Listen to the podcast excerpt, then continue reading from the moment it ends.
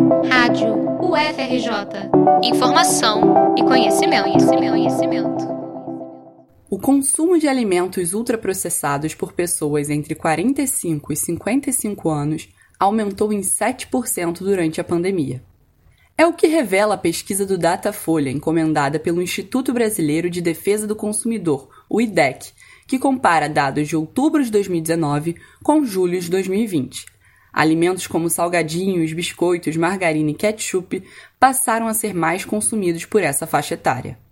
Para o professor do Instituto de Nutrição da UFRJ, Paulo Castro, esses alimentos apresentam um grave risco para a saúde. As evidências mais recentes no campo da alimentação e nutrição têm mostrado que o consumo de alimentos ultraprocessados ele está associado positivamente com doenças crônicas não transmissíveis, ou seja, obesidade, diabetes, hipertensão, doenças cardiovasculares, os diferentes tipos de câncer. Né? As doenças não transmissíveis são responsáveis por 72% de todas as mortes no Brasil, de acordo com o IDEC.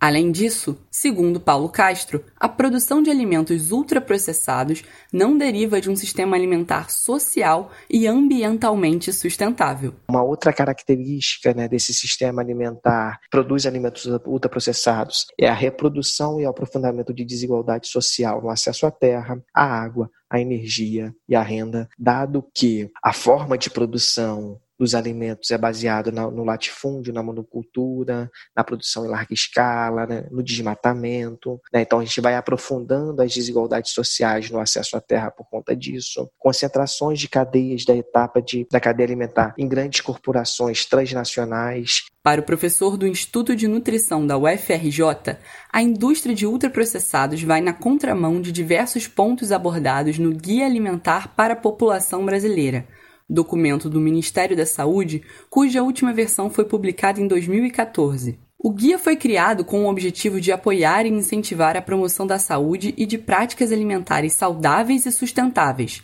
tanto no âmbito individual quanto no âmbito coletivo, mas com frequência é alvo de críticas por parte da indústria de alimentos.